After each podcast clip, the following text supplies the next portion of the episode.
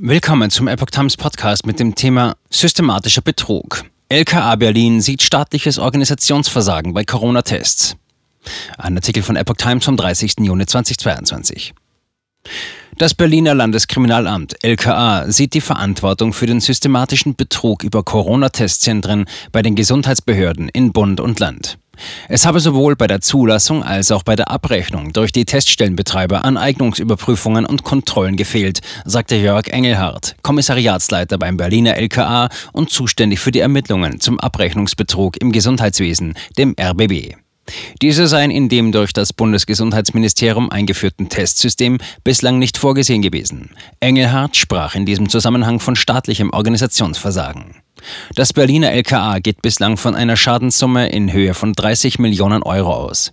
Die Kassenärztliche Vereinigung KV Berlin hat bis Juni 2022 nach eigenen Angaben rund 600 Millionen Euro für Schnelltests an Testcenterbetreiber ausgezahlt.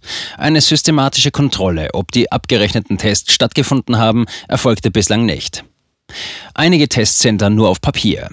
Gegen zwei Vorstandsmitglieder der KV ermittelt das LKA deshalb wegen des Anfangsverdachts der Untreue.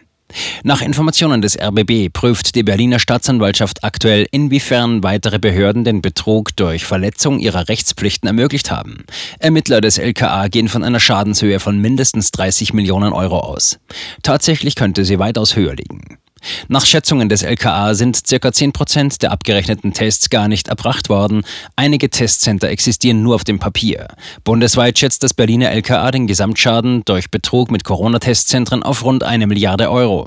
Nach Informationen des RBB soll die Berliner Polizei sowohl der Senatsverwaltung für Gesundheit als auch der KV während der Corona-Pandemie angeboten haben, Corona-Teststellen regelmäßig zu kontrollieren, um betrügerische Abrechnungen in den zwischenzeitlich rund 2400 angemeldeten Teststellen zu verhindern.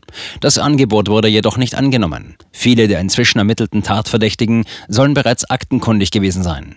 Zahlreiche dieser Personen standen bereits vor Eröffnung ihrer Testcenter unter Verdacht, bei den Corona-Soforthilfen betrogen zu haben.